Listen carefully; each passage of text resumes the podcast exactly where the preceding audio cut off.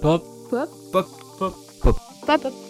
Pop. Pop. Pop. Pop. Pop. Pop. Pop. Pop. Pop hebdo.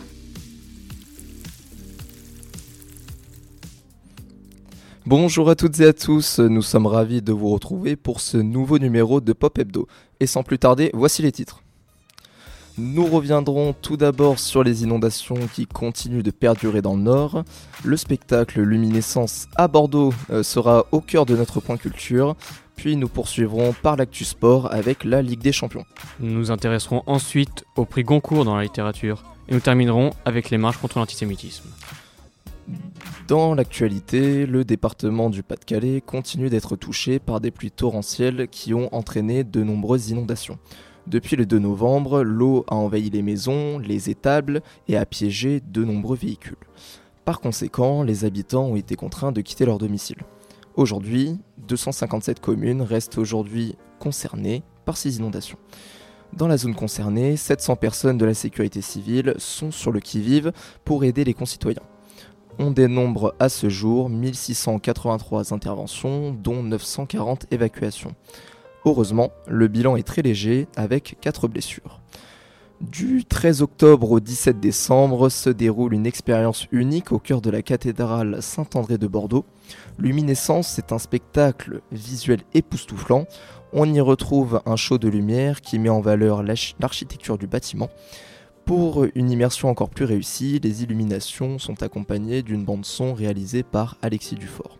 Le spectacle dure 45 minutes et il est accessible à tous. Pendant quelques soirs de la semaine, la musique numérique est remplacée par un chœur professionnel et d'un ensemble de 10 musiciens talentueux, incluant orgue, harpe, quintette de cuivre, violon et percussion.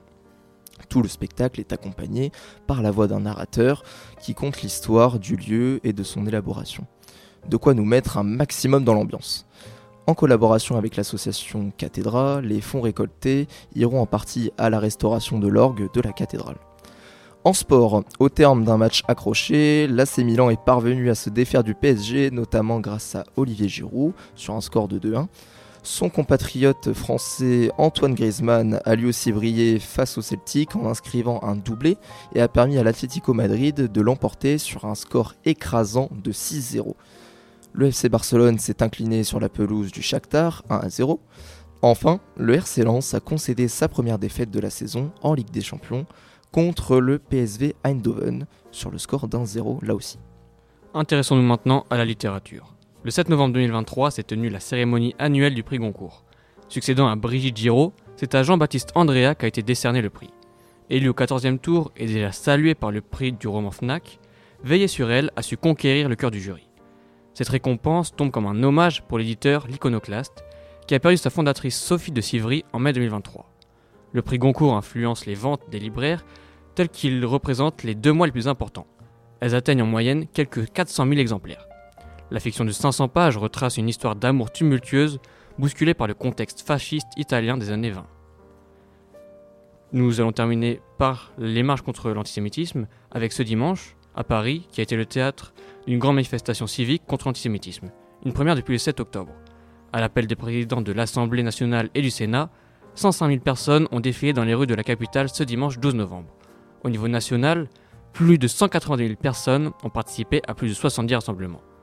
La Première ministre Elisabeth Borne a salué la mobilisation massive des citoyens.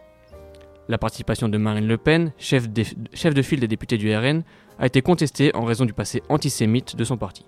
Un groupe de militants juifs de gauche a tenté de s'opposer à sa présence, mais a été contenu par la police. Malgré cela, Marine Le Pen a déclaré être exactement là où nous devons être. La manifestation visait à être un sursaut républicain, selon Gérard Larcher, le président du Sénat. Des marches contre l'antisémitisme ont eu lieu dans plusieurs villes françaises, dont Strasbourg, Pau, Nice et Tours. Cette mobilisation nationale reflète une volonté collective de promouvoir les valeurs républicaines en France et de lutter contre l'antisémitisme au moment où de nombreux actes haineux envers les juifs refont surface. C'est la fin de ce Pop Hebdo. Merci à vous de nous avoir écoutés et un grand merci à Enzo, Habib, Émilie et Marie pour la rédaction des infos. A la semaine prochaine pour une nouvelle édition. Bonne journée à tous sur Radio Campus.